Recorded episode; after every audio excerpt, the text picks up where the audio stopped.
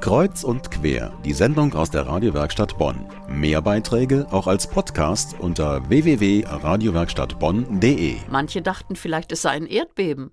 Aber nein, das, was da am Donnerstag im Pfarrzentrum Pützchen abging, das waren einfach nur 260 Kinder, die gleichzeitig auf ihre Trommeln geschlagen haben.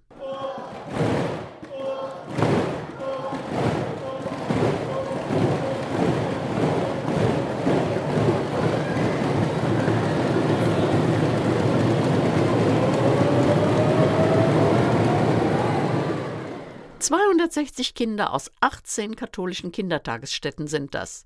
Und mit ihnen der theologische Musiktherapeut Markus Hoffmeister. Gemeinsam haben sie sich diese Woche auf eine Fantasiereise begeben, mit Geschichten und Trommeln durch Afrika. Das ist der Kontinent, dem sich das katholische Hilfswerk Miserior jedes Jahr besonders widmet, in der Zeit vor Ostern, der Fastenzeit. Dann wird Geld gesammelt für Hilfsbedürftige in Afrika. Diesmal ist es Kenias Hauptstadt Nairobi, wofür die 260 Trommelkinder sammeln. Dafür trommeln sie nicht nur, sondern backen bis Ostern noch fleißig Brot, das sogenannte Soli-Brot. Sie verkaufen es im Bekanntenkreis, in der Nachbarschaft und in Kirchengemeinden. Zusätzlich zum Verkaufspreis bitten sie um ein Soli, also einen Solidaritätsbeitrag eine Spende für das afrikanische Spendenziel.